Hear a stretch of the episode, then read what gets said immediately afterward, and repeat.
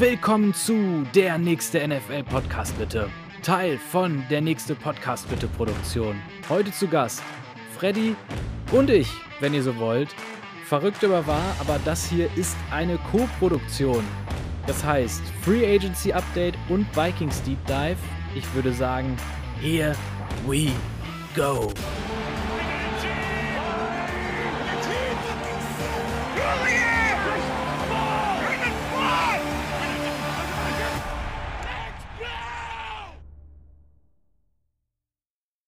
Freddy, willkommen zurück, wenn man so möchte. Wir hatten schon einmal das Vergnügen. Lang, lang ist mittlerweile her. Wir Das haben uns stimmt. getroffen zur Wildcard Round. Habe ich das richtig in Erinnerung? Ich glaube ja. Ja, ist ja jetzt wirklich mittlerweile Monate her. Die Zeit rennt voran. Wir sind an einem ganz anderen Zeitpunkt. Und wir haben tatsächlich auch ein offizielles äh, neues Liga-Jahr. Wir sind schon am, das ist der fünfte Tag der Saison 2023. Also wir sprechen uns im neuen, wir, wir sprechen uns erst im neuen Jahr wieder. Ich hoffe, bei dir ist alles gut. Ich hoffe, bei dir und bei Johnny und bei eurem Podcast ist weiterhin alles gut. Und äh, ihr seid auch gut in die Offseason gestartet.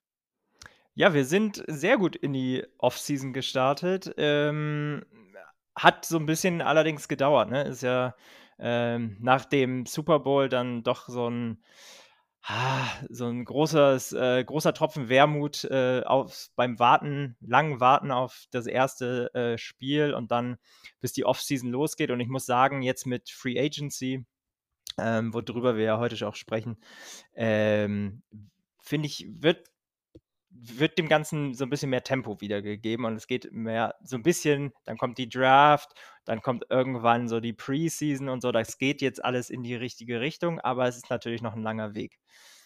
Ja, und äh, das ist mittlerweile ein offen und auch ausgesprochenes Geheimnis, dass ich gar nicht so der Off-Season-Freund bin. Äh, ich bin viel lieber äh, dann auch auf Sendung, wenn es um die Spiele geht, darum, worauf man er erstens äh, auf, bei den Da- Spielen achten soll und dann auch im Nachhinein, was, äh, wie sich die Spiele so wirklich ergeben haben. Da bin ich natürlich bei dir, ja. Aber hat das ganze Drama jetzt drumherum, das hat auch schon so sein eigenes. Ähm, ich muss, aber also habe ich auch gerade im kurzen Vorgespräch schon gesagt, also ähm, dieses ganze Zahlenspiel mit den Statistiken und so weiter, das ist, das ist eher mein Ding. Und äh, dann geht es mir wirklich eher um, ich weiß nicht, Catch Percentages als um äh, äh, Annual Averages oder was auch immer jetzt gerade die, die Stats der Wahl sind. Äh, Freddy, ich glaube, wir müssen aber vorab noch mal so ein bisschen für Klarheit sorgen, weil wir Unsere haben Hörer abholen, meinst du? Ganz genau so ist es. Wir haben quasi eine, ja, nennt man das so? Nein, man nennt es Co-Produktion. Co-Produktion. Ich wollte sagen Doppel, äh, Doppelfolge, das ist das falsche Wort. Co-Produktion ist das Richtige. Hol uns mal bitte ab, Freddy, wie ist es dazu gekommen? Ja, das ist eine ähm, etwas kuriose äh, Geschichte und trotzdem bin ich, das vorab schon mal gesendet, sehr, sehr froh, dass wir uns ähm, wiedersehen und dass wir heute gemeinsam sprechen. Ähm, bei uns ist es so, und das ist dem einen oder anderen vielleicht auch schon äh, aufgefallen am letzten Freitag, ähm, ist uns ein kleines Fauxpas passiert. Und zwar ähm, ist, haben wir, das ist ähm, ja jetzt gar kein großes Geheimnis, wir haben ein paar Folgen schon vorab aufgezeichnet, weil Gianni aktuell ähm, im schönen Australien ist für etwas länger Am anderen Ende der Oh. Welt. am anderen Ende der Welt. Und genau, wir haben ja auch einen ähm, Contentplan für die Off-Season uns zurechtgelegt. Ähm, und eigentlich sollte es eine Folge zur Free Agency und zwar den zweiten Teil geben, nämlich darüber gehend, ähm, wen wir uns so wünschen in der Free Agency ähm, und was mögliche Kandidaten für die Vikings wären. Leider ist die Folge allerdings verloren gegangen und auch äh, so, dass wir nicht wieder drankommen. Und genau, jetzt ähm, liefere ich aber sozusagen in Co-Produktion mit dir den zweiten Teil nach und wir sprechen natürlich auch so ein paar äh, generell Themen an, die äh, du netterweise ja schon mal vorbereitet hattest. Genau, das heißt, äh, wenn sich Kompetenzen ergänzen, äh, ich bin, das wird mir jetzt gerade erst klar, auf mir lastet jetzt der Druck, Johnny äh, gut zu vertreten. Äh, ich hoffe, das bekomme ich hin, wenn es ums Thema äh, Minnesota Vikings geht und ganz genau, ich sag mal, um eben auch den, den allgemeinen, den Liga-Aspekt, den wir ja bei der nächste NFL-Podcast bitte äh, dann immer, äh, immer reflektieren wollen, um den dann halt auch äh, wiederzugeben. Äh, dafür haben wir dann auch so ein bisschen die, die, ja, ich glaube, vier oder fünf haben wir mitgebracht. Vier oder fünf Free Agency Signings haben wir mitgebracht.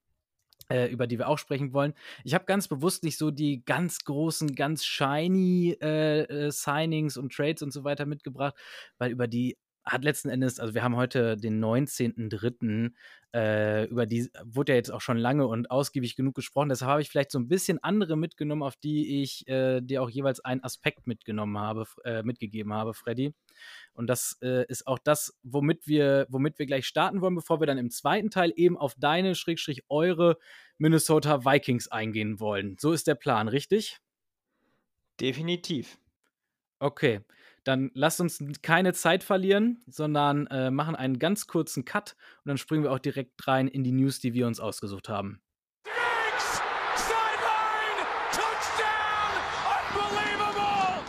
Gut, Freddy, den ersten, den ich dir mitgebracht habe, oder die ersten Signings, die ich dir mitgebracht habe, äh, da geht es um ein Team, das, ich denke, da stimmst du mir zu, aus der letzten Saison eins der enttäuschendsten Teams war und vor allem auch eins der überraschendsten, äh, enttäuschendsten Teams war, nämlich den Denver Broncos. Und ich habe den die über die, oder diesen, diesen Signings habe ich der, die Überschrift gegeben, an der richtigen Stelle, Fragezeichen, Ausrufezeichen.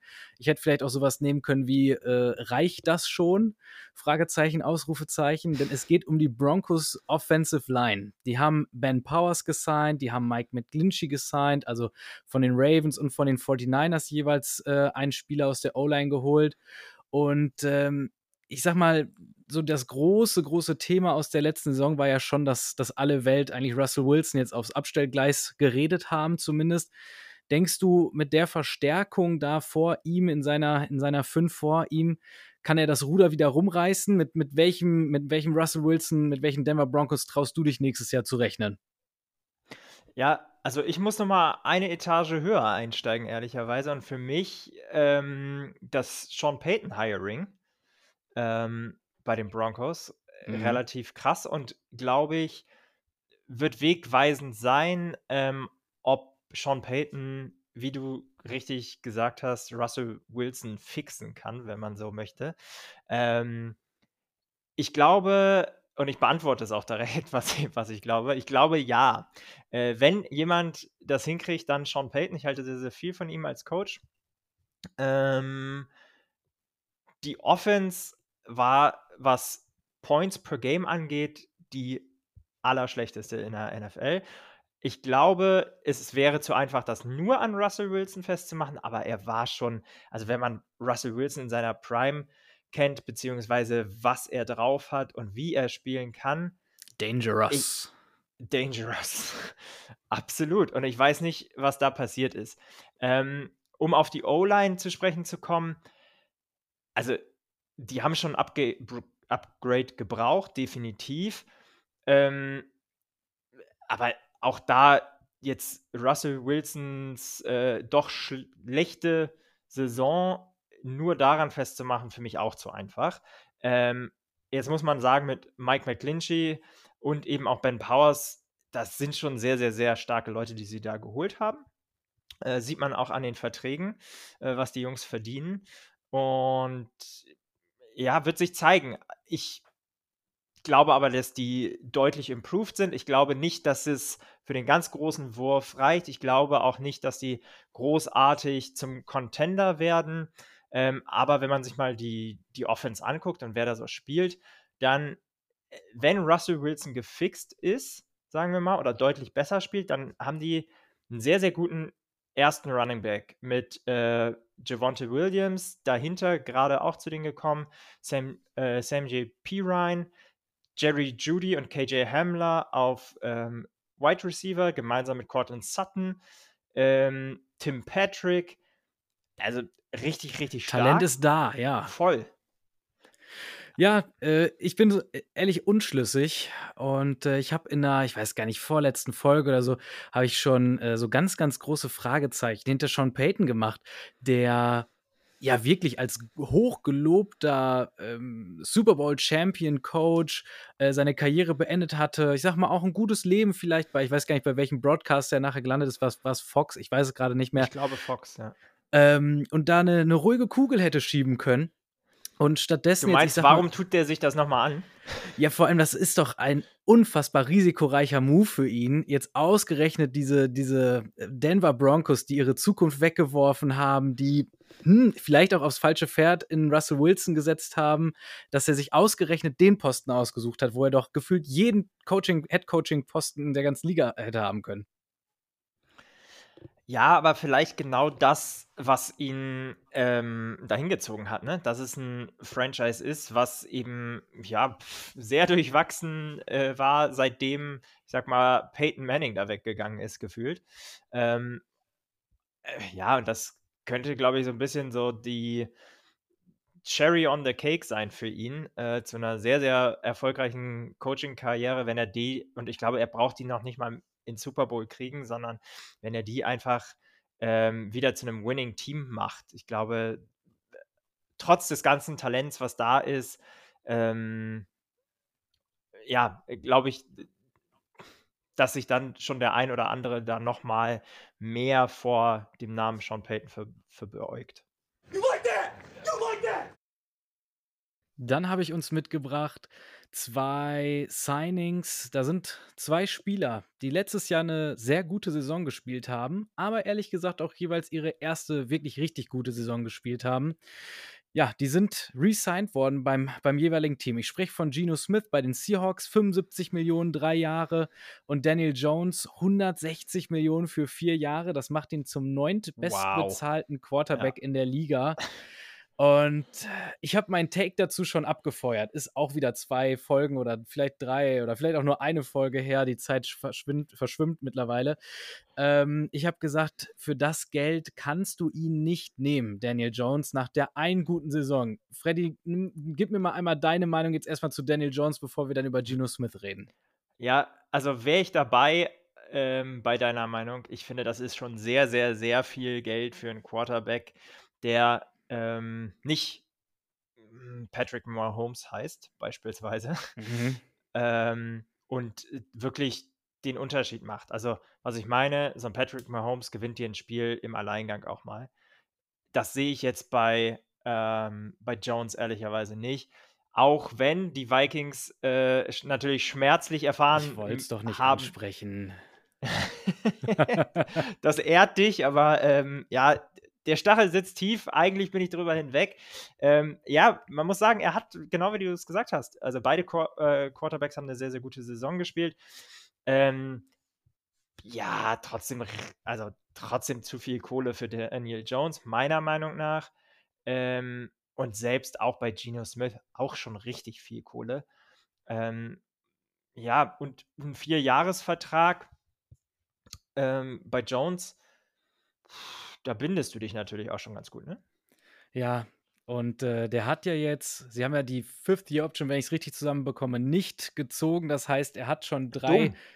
Oder? Ja, Sorry, gut, die, die, Entscheidung hätte ja schon fallen müssen, bevor er auch sein gutes Jahr hatte. Ne? Also, da, da, weißt du, das, das hätten sie ja ah. letztes Jahr entscheiden müssen. Hast du auch recht, ja. Aber äh. jetzt äh, dumm. Also, jetzt ist natürlich leichter darüber zu judgen, aber. Yes, yes, yes. Aber was ich sagen würde, also, Daniel Jones ist doch der ultimative Spieler, für den wird doch quasi der Franchise-Tag erfunden. Eine Saison gut gespielt, steht da mit Forderung von 40 Millionen da vom Management. Da musst du doch als New York Giants sagen: komm, das eine Jahr, ich habe es rausgesucht, das wären 32,4 Millionen gewesen. Also fully guaranteed. Ähm, äh, Daniel Jones wäre sicherlich nicht als armer Mann nach Hause gegangen.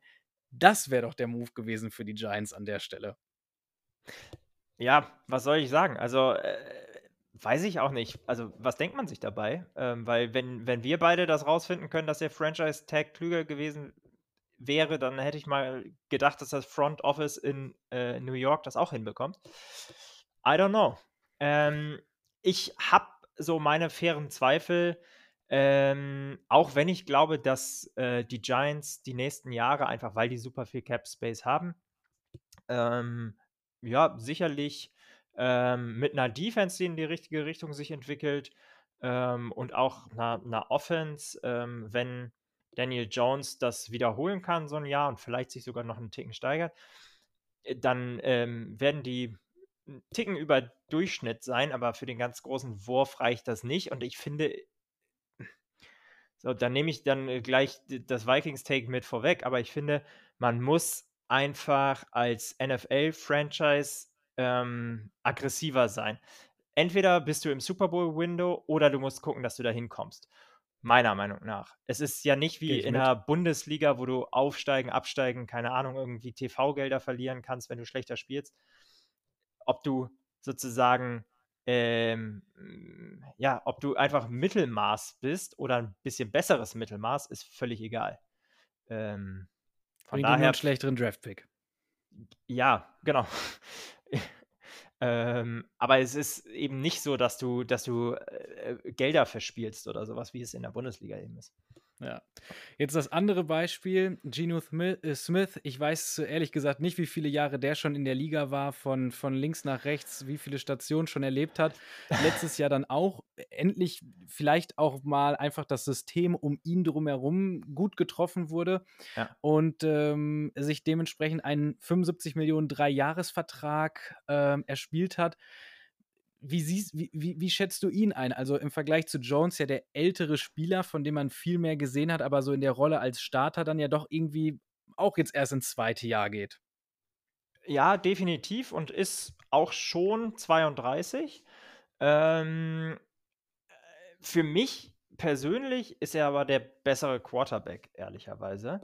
Ähm, hat letztes Jahr äh, über 4000 Yards gemacht, 30 Touchdowns, also richtig krank, äh, und 11 Interceptions. Ähm, ja, auch da, glaube ich, Ne? das Ding Take ist halt, er hatte jetzt letztes Jahr die Stats, die du gesagt hast, aber er hatte ja vorher auch, wie viele Jahre sind es schon neun oder sogar elf? Wie viele Jahre hat er vorher schon gespielt? Also da hat er die Stats auch kein einziges Mal vorher aufgelegt. Äh, gibt also auch Beweise gegen, äh, gegen seine Leistung. Äh, definitiv, also äh, sicherlich, definitiv, sonst wäre er auch nicht äh, schon oder meistens immer Backup gewesen, muss man auch sagen.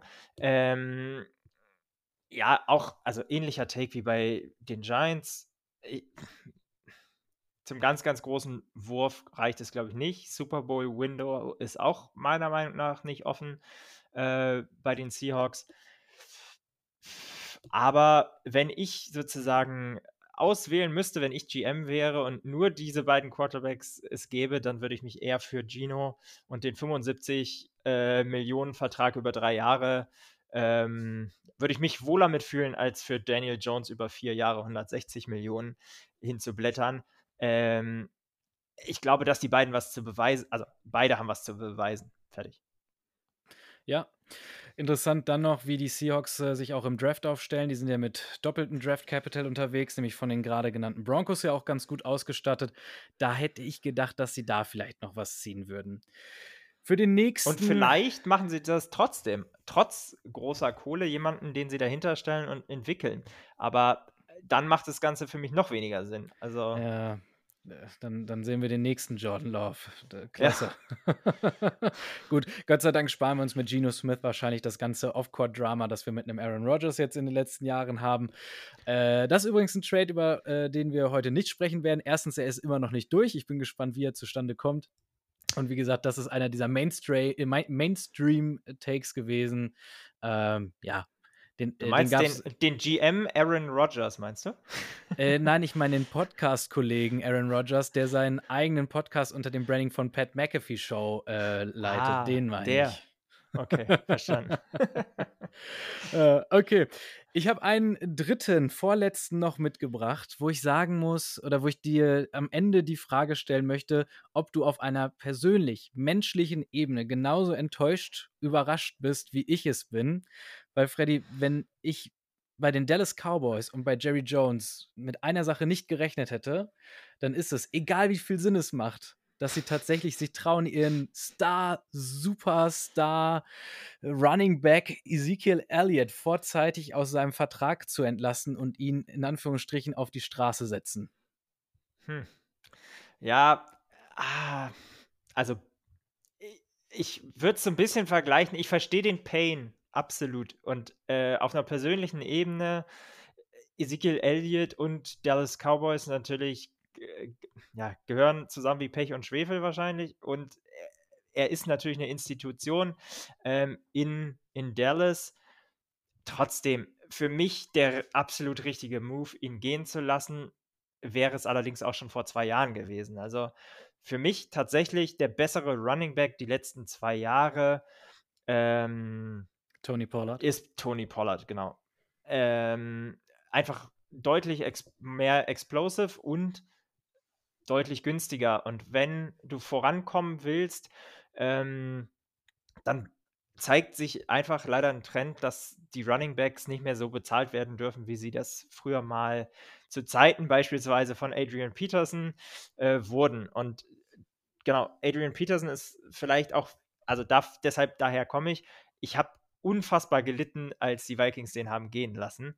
Ähm, deshalb verstehe ich zumindest alle Dallas und auch alle ähm, Elliott-Fans, äh, die, die jetzt gerade ein bisschen trauern. Fürs Franchise, glaube ich, die richtige Entscheidung. Ja, ganz interessant, äh, ohne da jetzt zu tief absteigen zu wollen, aber sein Vertrag im, im letzten Jahr ja dann mehr oder weniger ja, ausschlaggebend dafür gewesen, dass man einen Amari Cooper nicht ja. mehr halten konnte für einen Fünft- und Sechstrunden-Pick oder sowas in Richtung Cleveland geschickt hat. Ähm, und nur um sich dann ein Jahr später auch ja, von ihm trennen zu müssen. Also schon viel Talent, das jetzt durch seinen Vertrag da verloren gegangen ist. Er soll wohl äh, einen Restructure für seinen Vertrag abgelehnt haben. Jerry Jones spricht auch von einer Mutual Decision, also einvernehmlich, best for everyone. Also es scheint zumindest äh, einvernehmlich auseinanderzugehen. Das ist doch schön zu sehen, dass sowas noch in der NFL möglich ist.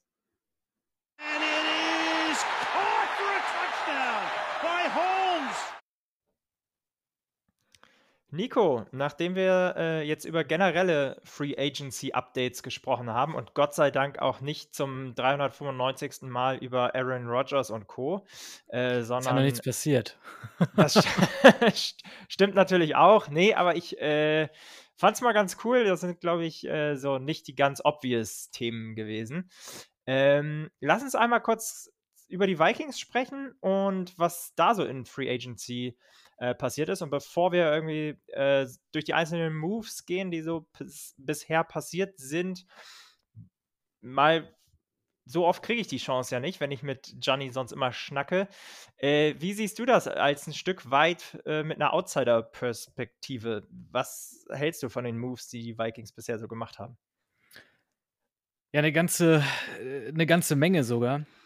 Auch wenn ich behaupten würde, dass ihr für den Moment mit weniger Qualität auf dem Platz steht als vielleicht letzte Saison, glaube ich, dass ihr als Franchise nicht den Fehler gemacht habt, euch jetzt äh, euch zu sehr jetzt auf den Erfolg von letztem Jahr zu fixieren und zu sagen, darauf müssen wir aufbauen. Jetzt, jetzt gehen wir all in. Unser, unser Window ist wide open.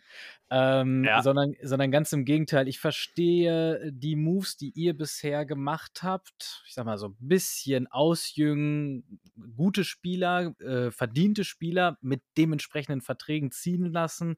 Ich verstehe das schon auch ein bisschen als das Einläuten der, ja, oder des Endes der Kirk Cousin-Ära in äh, Minnesota. Ja, ich glaube, ich glaube auch und auf den äh, Contract beziehungsweise den ja, überarbeiteten Kirk Cousins-Vertrag kommen wir auch gleich nochmal kurz zu sprechen. Ähm, aber du hast es schon gesagt. Ich glaube, oder das, was wir machen, was es ja vor der oder was es nach den äh, Playoffs, nach unserem Ausscheiden gegen die Giants, äh, wie es deklariert worden ist, war Competitive Rebuild. Und ich bin ganz bei dir. Ähm, es ist, glaube ich, kein, kein hundertprozentiger Rebuild das haben wir dann, äh, glaube ich, nicht nötig, aber ich fand es auch stark von ähm, Crazy, unserem neuen GM, der, glaube ich, das sehr, sehr nüchtern betrachtet hat und gesagt hat, ja, wir haben viele Spiele letzte Saison äh, gewonnen, aber eben auch ja, viele knappe. Fast, genau, fast alle mit One Scoring und äh, das hätte schon auch das eine oder andere Mal in die falsche Richtung gehen können und dann hätte man das Spiel eben verloren. Von daher ich sehe es auch so, unser Window ist absolut nicht open. Aber ähm, ich glaube, dass man mit diesem Roster schon auch ähm, das ein oder andere Spiel gewinnen kann. Und eure Division sollte euch ja nächstes Jahr doch auch etwas leichter fallen, als es in den letzten fünf, sechs Jahren immer der Fall war. Ja, zumindest bei Green Bay hoffe ich das. Ähm, und äh, ja, bei den Lions, ich fand schon, dass die Lions äh, eine ganz gute Figur abgegeben haben letzte Saison.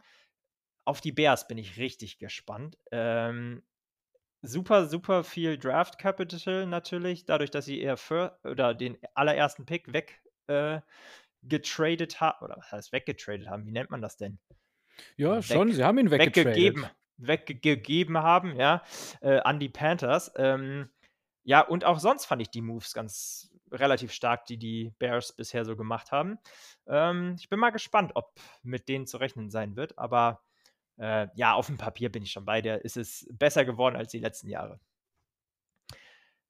Eine große Neuerung für uns ist der Defensive Coordinator. Ich will gar nicht ganz genau drauf eingehen, aber weil das, glaube ich, so ein bisschen auch ähm, natürlich Implications hat ähm, für das, was wir ähm, ja in der Free Agency, zumindest was, was die Defense angeht, ähm, machen und was da unser Plan ist.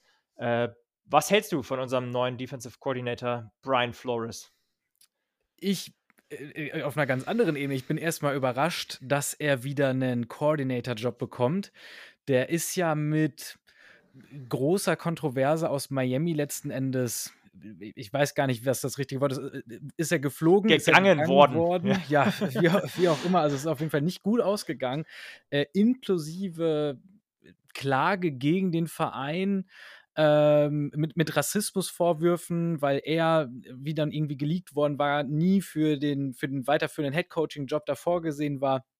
Äh, also äh, eine Geschichte, wo ich dachte, da kennen wir unsere Liga doch gut genug, der wird jetzt leider in den Untiefen da irgendwo unter den Teppich gekehrt. War jetzt letztes Jahr irgendein Assistant, Personnel Group, Coach, keine Ahnung was, also halt ganz, ganz weit im Coaching-Depth-Chart verloren gegangen und äh, kriegt jetzt bei euch wirklich nochmal die, die Gelegenheit, hätte ich nicht mit gerechnet. Ja, äh, auf der anderen Seite gibt es natürlich auch viele, die sagen, er ist eigentlich ein sehr, sehr guter Coach und war eben schon Head Coach und sollte oder ist auf dem Weg auch wieder Head Coach zu werden. Ähm, und viele, die gesagt haben, ah, eigentlich surprising, dass er nicht ein Head Coach-Kandidat ist. Er hatte ja auch ein paar ähm, Interviews als, als Kandidat für äh, Head Coaching-Jobs.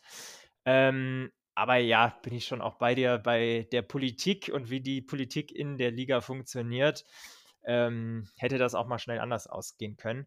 Ähm, genau, generell ein deutlich aggressiverer Coach als Ed Donatel. Und damit ähm, genau, können wir auch gleich direkt einmal zu unserem Free Agent Signing äh, von Byron Murphy vielleicht äh, passenderweise einsteigen. Ähm, genau, für alle die, äh, die noch ein bisschen mehr Insights haben wollen, Background zu äh, Ed Donatel, äh, dazu haben wir ja bereits auch schon äh, eine extra Folge gemacht, also hört da auch gerne nochmal rein.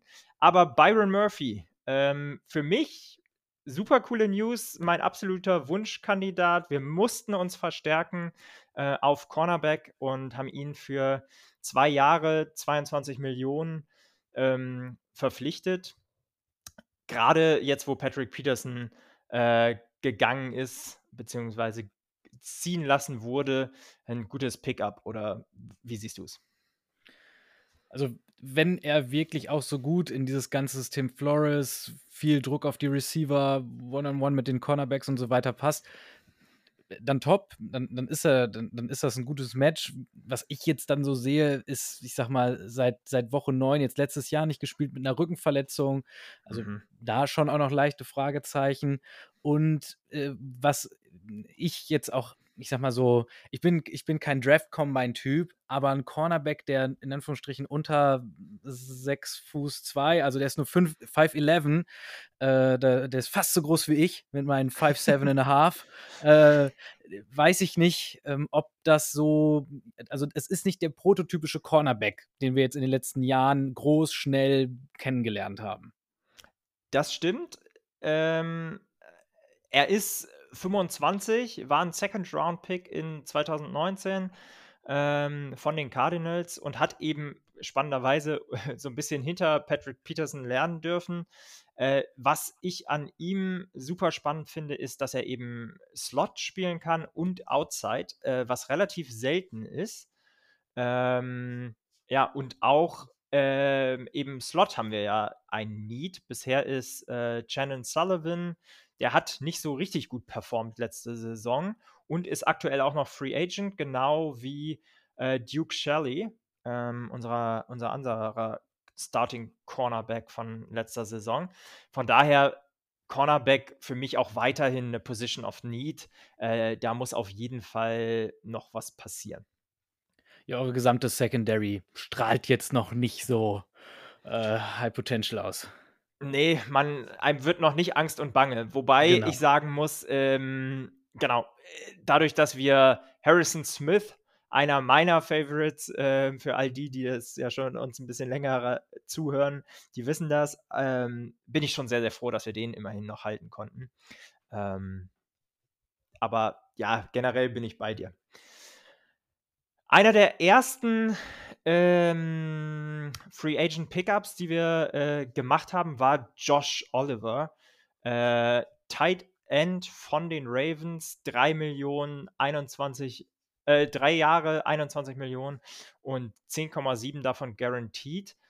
Direkt am ersten Tag der Free Agent haben wir ein, ja, Tight, ein Blocking Tight End äh, gesigned für mich eine absolute Überraschung und ich bin ganz ehrlich, ich kannte auch Josh Oliver bis dahin nicht.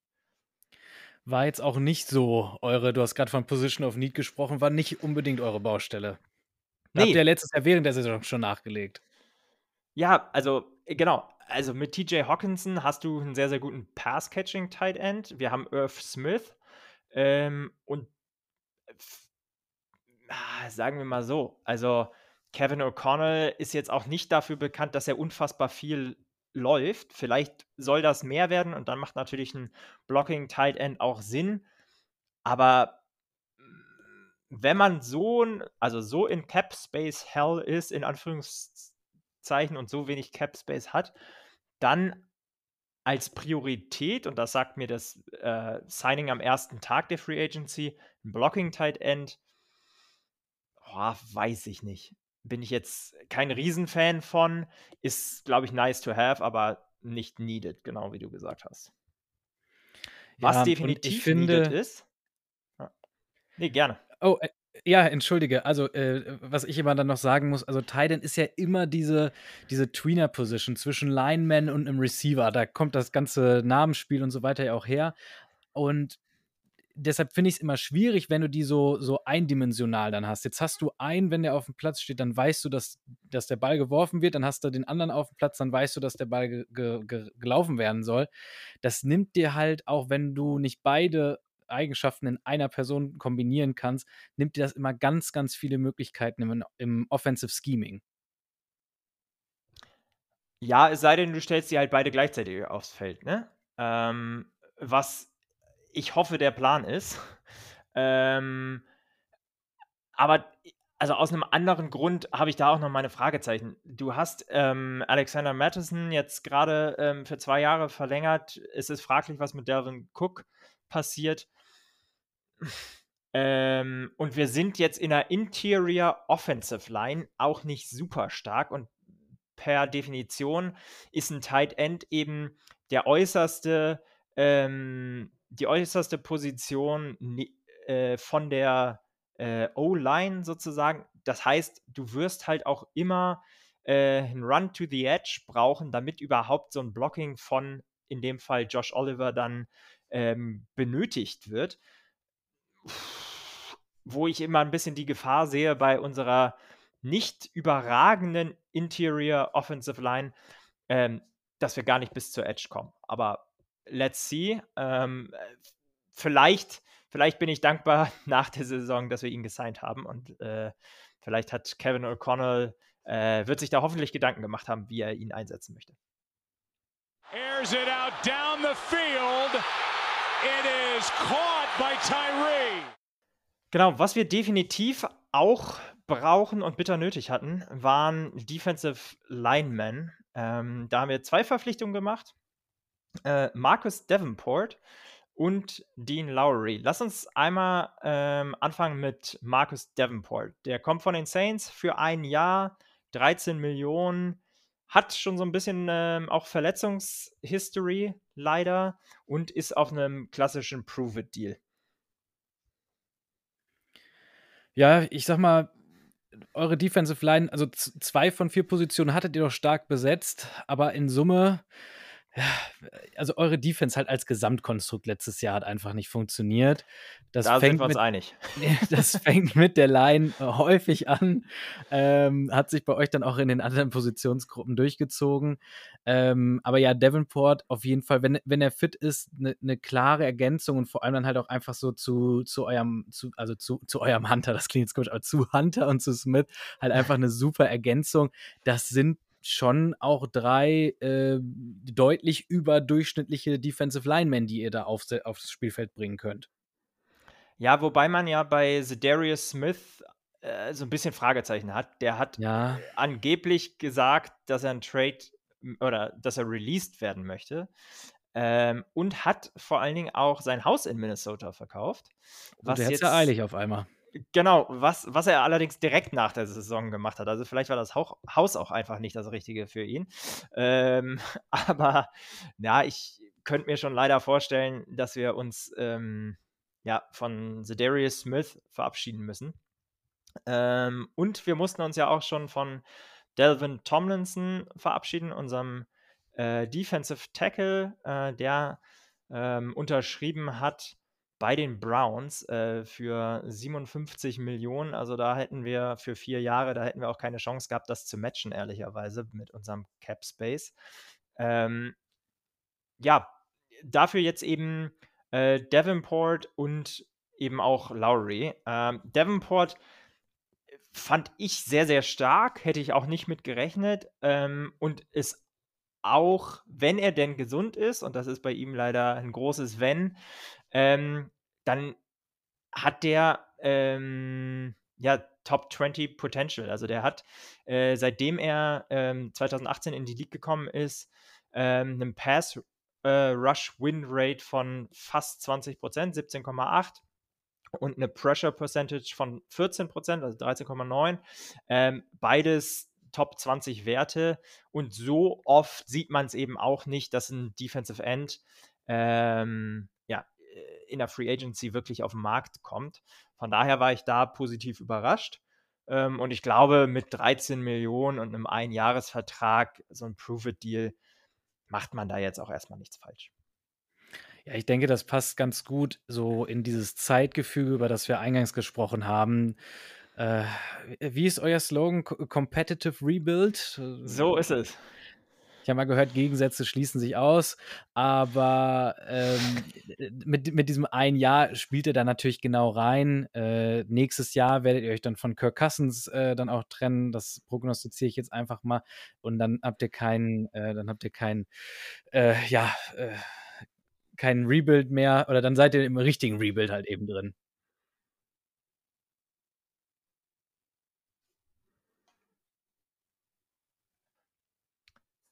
Ja, was nächstes Jahr ist, glaube ich, ähm, steht noch so ein bisschen in den Sternen, aber mit dem äh, doch äh, zwei zusätzlichen Void Years für Kirk Cousins Vertrag. Dadurch haben wir uns 16 Millionen gespart ähm, an Cap-Hit dieses Jahr, aber haben dann, ähm, ja, nächstes Jahr ist der gute Mann dann so oder so leider richtig teuer, was Dead Cap angeht. 28 Millionen. Ähm, ob das, lässt sich auch drüber streiten, ob das äh, hundertprozentig nötig war. Ähm, aber klar, wenn wir die 16 Millionen dieses Jahr brauchen, dann musst du was tun. Ich bin kein großer Fan davon, dass selbst wenn wir ihn äh, nächstes Jahr sozusagen äh, weiter, weiter reisen lassen, äh, dass du dann 28 Millionen De Dead Cap hast. Aber gut. Lass uns nochmal äh, zu unserem anderen Defensive äh, Signing, äh, Defensive Line Signing kommen. Dean Lowry von den Packers, zwei Jahre, 8,5 Millionen. Ähm, ganz klar soll der Ersatz sein für Delvin Tomlinson. Ja, ich habe keinen ganz so großen Take zu ihm. Äh, ist ein Spieler, den ich nicht mit auf dem Schirm habe. Das bedeutet automatisch, dass er nicht in den Top 10, 15, 20, was auch immer der Top Defensive Tackle auftaucht. Ich halte mich da an PFF, also Pro Football Focus. 59,3 Rating, äh, Position Ranking 71 von 127, also irgendwo da im Mittelfeld mit drin. Ah, ja, de dementsprechend sind meine Erwartungen und auch meine Hoffnungen an ihn. Ja, passt. Also ich kenne ihn tatsächlich auch nur, weil er natürlich aus der Division kommt und weil er tatsächlich ähm, Kirk Cousins das ein oder andere Mal äh, zu Boden gerungen hat. Ähm, ich bin relativ überrascht, dass er so schlecht abschneidet bei PFF und hoffe, dass es sozusagen ein klassisches äh, PFF-Thema ist, wo das Rating schlechter ist als sein Play. Ähm, ja, aber er ist, soll, genau, soll eben Tomlinson 1 zu 1 ersetzen. Das kann er nicht, da bin ich, glaube ich, schon auch dabei. Er hat deutlich weniger Pass-Rush äh, Upside als äh, Tomlinson das, das hatte äh, und das ja auch gerade so in den letzten ein, zwei Jahren äh, noch weiterentwickelt hat. Ähm, er ist 6 foot 6, also doch eher groß, der Kollege. Ähm, und wiegt 140 Kilo, ähm, soll so ein bisschen natürlich auch, also ist ein wohl sehr guter Run-Blocker. Ähm, ja, und kennt eben unseren Assistant Head Coach Mike Patton aus äh, der gemeinsamen Zeit in Green Bay.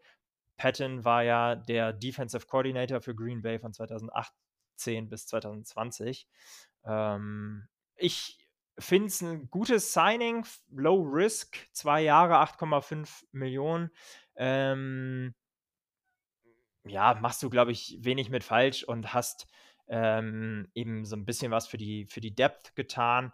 Besonders, weil man ja auch nicht weiß, ob äh, Jonathan Bullard äh, geresigned wird oder nicht, der ja auch ähm, Free Agent ist. Gut, soweit äh, unsere, unsere Akquisitionen bisher. Ähm, wir nehmen heute äh, am Sonntagabend auf. Also ich hoffe, dass da noch ein bisschen was passiert. Let's see. Ähm, was, also die äh zweite äh, Welle äh, Free Agents äh, schwappt ja noch über uns jetzt gerade. Dann geht es nach dem Draft auch erst noch mal richtig rund. Da sind schon noch Chancen für euch da, um, um euch äh, auch mit zu verbessern. Ja, und ich glaube, genau wie du es eingangs gesagt hast, äh, die Erwartungshaltung ist ja jetzt nicht, dass wir äh, in Super Bowl einziehen müssen. Dann hätte ich, glaube ich, gesagt, das ist bisher sehr durchwachsen und eher schwach, was mm, wir gemacht mm. haben.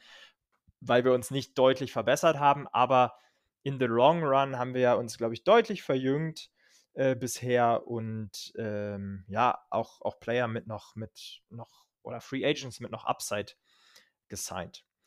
Was ich persönlich ähm, sehr schade finde, trotzdem, auch wenn es sicherlich richtig ist, ist, dass wir Eric Kendricks, Patrick Peterson, Dalvin Tomlinson, Adam Thielen und Cam Danzler gehen lassen haben. Äh, Cam Danzler jetzt mal ausgenommen, da den fand ich jetzt nie so super stark, aber die anderen, ähm, ja, haben, haben uns schon äh, deutlich weitergebracht die letzten Jahre und eben auch ähm, Kendricks und Thielen, ja, ja, Institutionen bei den Vikings gewesen. Die wurden von uns gedraftet äh, und spielen dann eine Ewigkeit.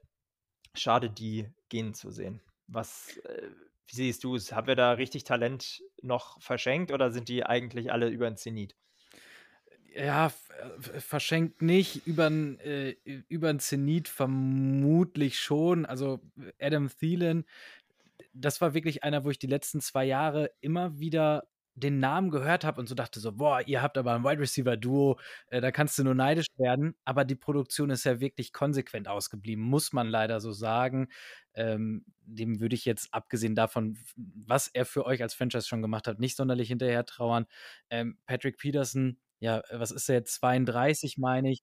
Ähm, mhm ja, man hat man hat's gemerkt, dass da der der der Schritt Geschwindigkeit gefehlt hat, dafür vielleicht ein bisschen mehr Smartness dann mit dazu reingekommen ist. Irgendwann ist dann der Crossover-Punkt erreicht, da wirst da da reicht die Smartness nicht mehr aus, um die Athletik, die fehlende auszugleichen. Du hast es gesagt, das Ziel war es, sich zu verjüngen, das Ziel war es, sich sich, äh, auch ein bisschen, ähm, ja, cap-technisch Flexibilität zu zu er erspielen. Und, äh, wenn man das in dem Fokus betrachtet, dann sind das die richtigen Moves. Ja. Ja, also bei vielen bin ich auch hundertprozentig ähm, dabei. Ich hätte fast erwartet, er hat jetzt noch kein neues Team gefunden, Stand heute. Ähm, ich hätte fast erwartet, dass er dann sagt, entweder nehme ich nochmal einen richtig krassen Paycut oder ich hänge meine Schuhe an Nagel sozusagen als Lifelong Viking. Wäre auch eine super coole Story gewesen, glaube ich.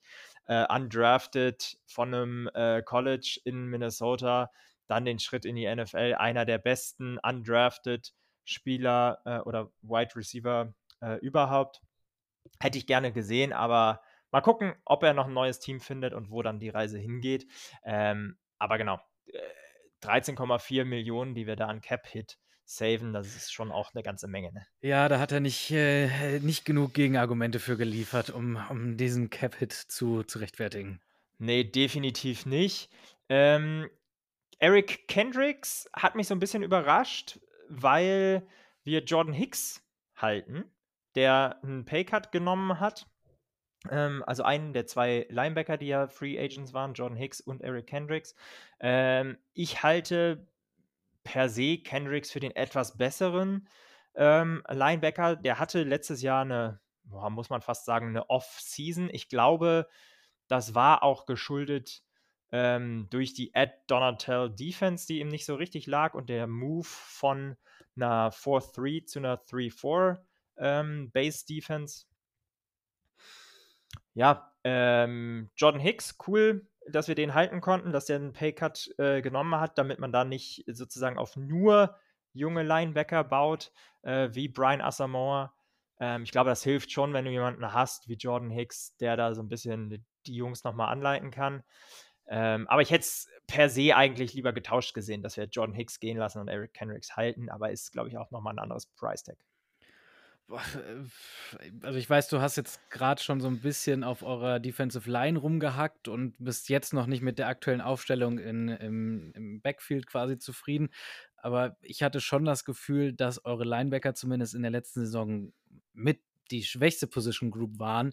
Ähm, also die, die in keinerlei Richtung irgendwelche Akzente setzen konnten. Deshalb auch da hält sich meine Trauer äh, stellvertretend für dich äh, in Grenzen.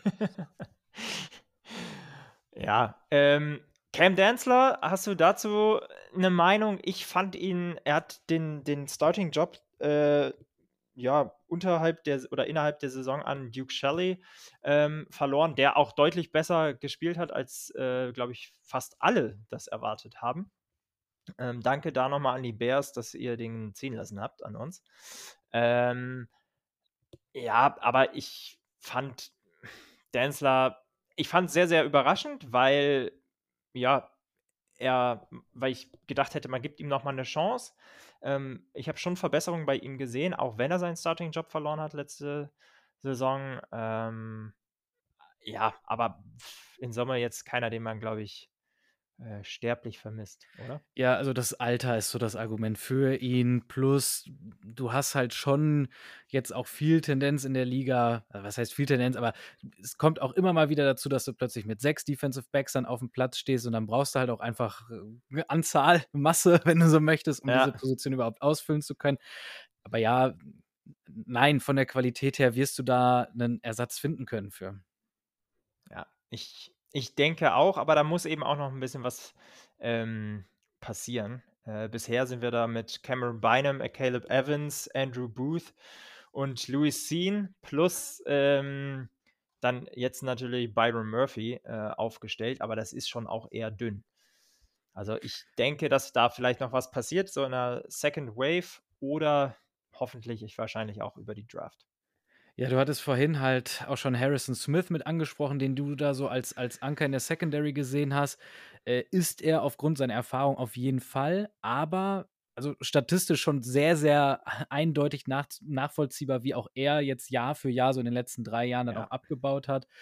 Ähm, ja, fünf Interceptions jetzt letztes Jahr gefangen, das sind natürlich so, so Augenblender, Augenwischereien, sage ich mal. Ähm, äh, ich habe es vorhin auch schon mal gesagt gehabt, Secondary sehe ich für euch noch als größte Baustelle. Ja, doch. Ähm, wir kommen gleich nochmal auf die Needs zu sprechen, aber bin ich, äh, bin ich schon mal, um das vorwegzunehmen, bei dir. ähm, genau. Wen haben wir denn geresigned? Lass uns da einmal drauf gucken. Harrison Smith äh, haben wir gerade angesprochen. Der hat immerhin ähm, richtigen Paycut genommen. Der sollte eigentlich äh, 19,1 Millionen verdienen dieses Jahr. Ähm, jetzt bekommt er äh, 8 guaranteed und 2 in Incentives möglicherweise.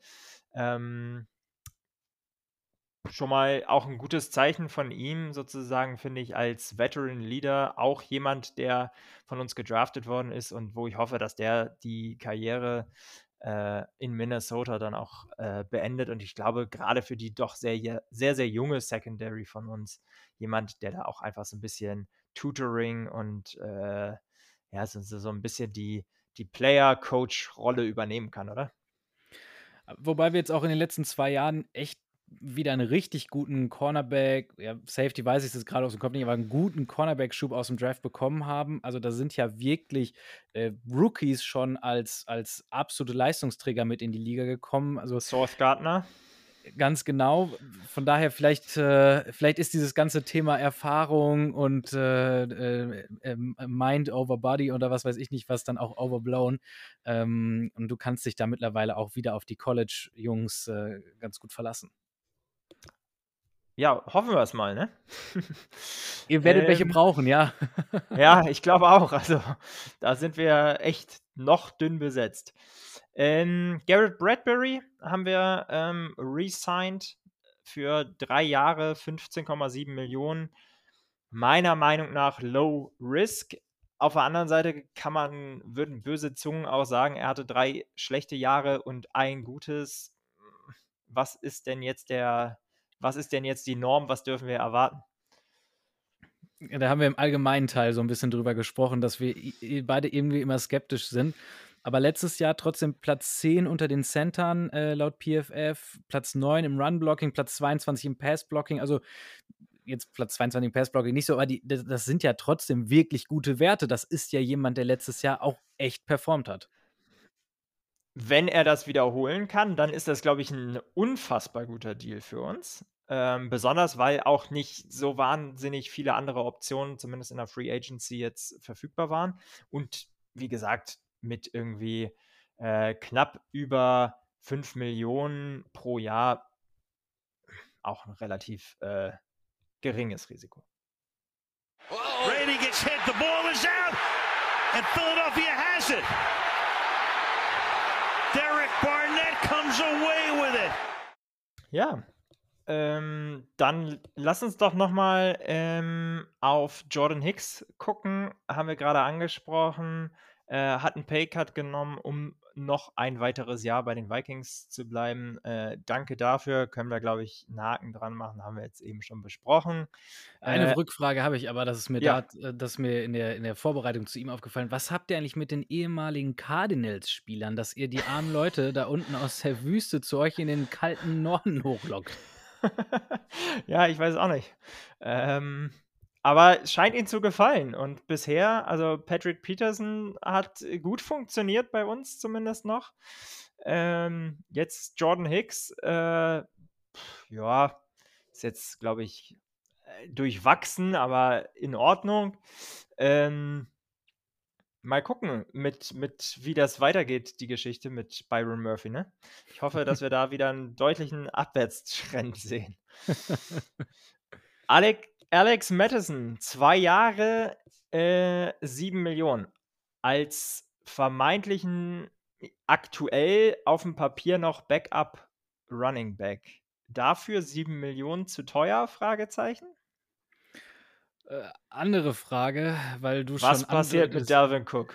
Ja, das, genau das. Und ich sag mal, es klingt ja schon verdächtig danach, dass er nicht als euer Starting Running Back aufläuft. Und dann die Frage, also Alex Madison letztes Jahr nur 3,8 Yards per Carry und jo. auch nur 4,4 Attempts pro Spiel. Also äh, ich, äh, ich habe mich gewundert, es waren äh, beides Career Lows auch für, für ihn. Und warum soll er jetzt auf einmal die treibende Kraft für euch werden? Ich weiß, Dalvin Cook ist teuer. Viert, äh, viertteuerster Running Back der Liga habe ich so auch nicht auf dem Schirm. Mhm.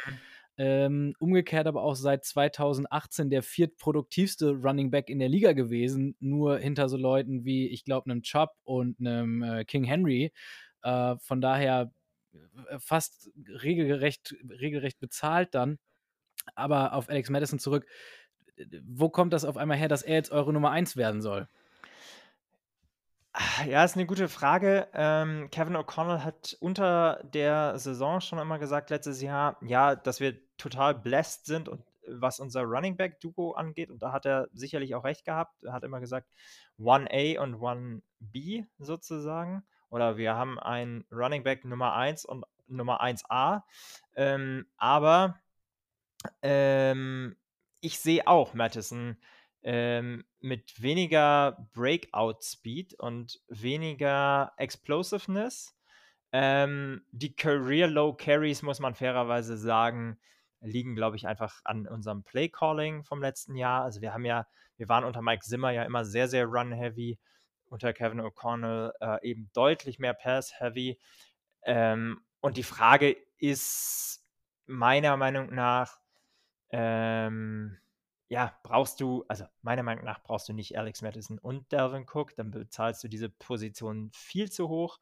Ja. Äh, und ich finde für, also gerade nochmal vor den Stats, die du gerade gesagt hast, finde ich auch Alex Madison relativ teuer noch. Ähm, ich hätte lieber Cook behalten, ehrlicherweise, auch wenn er teuer ist. Ähm, für mich ist er sozusagen doch nochmal deutlich dynamischer. Ich glaube nicht, dass wir beide sehen werden. Von daher, glaube ich, dürfen wir uns an den Gedanken gewöhnen, als Minnesota-Fans, äh, dass Devin Cook das letzte Mal gesehen zu haben ähm, in Purple and Gold. Schade drum. Ja, total. Ähm, aber auch da finde ich Wahnsinn. Es gab wohl äh, doch den einen oder anderen Anruf für einen Trade, den wir dann aus jetzt eher unerklärlichen Gründen nicht gemacht haben, äh, wenn das denn stimmt. Ähm, und bei Elliott hat man jetzt eigentlich ja auch schon gesehen, wie wir vorhin kurz besprochen haben, da wurde kein Trade-Partner gefunden. Also der Markt für Running Backs ist relativ dünn. Und, und wird ähm, immer dünner. Ja, und auch Cook hat keinen Paycut genommen. Ähm, was mich da eben auch, ich glaube, da geht so ein bisschen die Selbstwahrnehmung und die Fremdwahrnehmung auseinander. Aber. Ja, zumindest Fremdwahrnehmung für die, äh, für die Position, ja. Ja, genau. Ja, sonst ähm, keine Riesen-News, aber wir haben Olli Udo für ein Jahr 2,5 äh, Millionen ähm, nochmal geresigned, genau wie auch ähm, Backup, also eben auch als Backup ähm, und auch Blake Brandel, äh, Backup für äh, O'Neill als Right Tackle. Ähm, beides macht für mich Sinn. Die haben jetzt ähm, ihren Job als Backups vernünftig gemacht. Ähm, Gerade bei Blake Brandel, finde ich, ähm, macht es sogar noch ein Stück mehr Sinn, weil eben ähm, O'Neill, glaube ich, nach der doch sehr heftigen Verletzung es da gut sein könnte, dass er nächstes Jahr ein bisschen Zeit verpassen wird. Ja, zugegeben, jetzt sind wir so tief in der Depth Chart angekommen, äh, da habe ich keine Expertise zu. Da verlasse ich mich ganz auf dich und deine Einschätzung. das passt. Ähm, ja, in, in anderen Updates sozusagen Nick Mullins, äh, auch unseren Backup-Quarterback, ähm, haben wir nochmal verlängert. Äh, Greg Joseph verlängert und eben auch Andrew äh, DiPiola, unseren Long Snapper, ähm, also unser komplettes Special Team bleibt weiter intakt. Ähm, ja, bei DiPiola kann man nochmal sagen, drei Jahre, 4 Millionen und 2,2 Millionen davon guaranteed, was die, äh, ja, das meiste Guaranteed Money ist für einen Long Snapper bisher.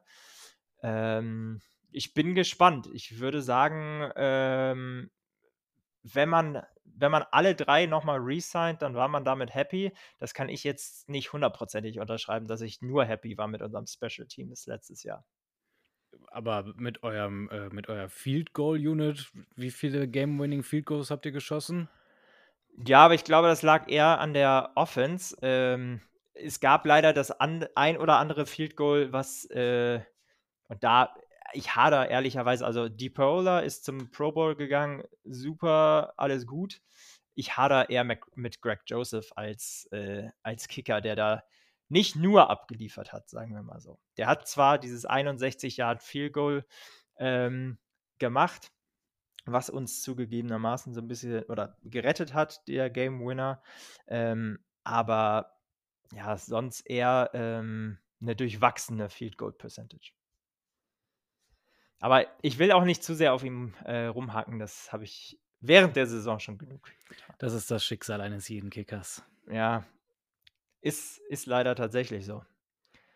Ja, wir können fast einen Haken dran machen. Ähm, lass uns noch mal ganz kurz äh, auf, die, auf die Needs gucken. Äh, was, was hast du dir da so aufgeschrieben? Was, was siehst du äh, noch als sinnvoll für die Vikings unter dem Competitive Rebuild? Competitive Rebuild, ganz genau. Also, äh, wir haben über die Secondary gesprochen äh, in der Defense. Ähm, was für mich jetzt, ich sag mal, noch mit einem anderen, äh, mit einem anderen Druck angegangen werden muss, ist diese ganze Frage Quarterback nach Kirk Cousins. Ja. Ich, ich sag mal, ich bin jetzt von dem, was ich in den letzten Tagen gelesen, gehört und so weiter habe, davon überzeugt, dass er nächstes Jahr nicht mehr für euch auflaufen wird. Da warst du gerade noch skeptisch, wenn ich das richtig mitbekommen habe, ob es vielleicht doch noch ein Jahr mehr wird oder auch nicht. Aber irgendwas muss danach kommen. Und äh, da muss man sich dann entscheiden. Möchte man das kompetitiv klären, dann kann man nicht darauf setzen, dass man einen Rookie direkt reinwirft, sondern dann braucht man schon jemanden in der Hinterhand, der vielleicht mal ein Jahr oder zwei dann auch eben hinter jemanden, hinter einem Erfahrenen wie einem Kirk Cousins gelernt hat. Da muss man jemanden für finden, für, für genau diese Lücke. Ja, 100 Prozent. Und ich glaube, dass es in der Draft dann dünn wird nach den großen drei, vier Namen, die es da gibt. Ähm, aber ich bin, ich bin gespannt, ähm, bin absolut bei dir.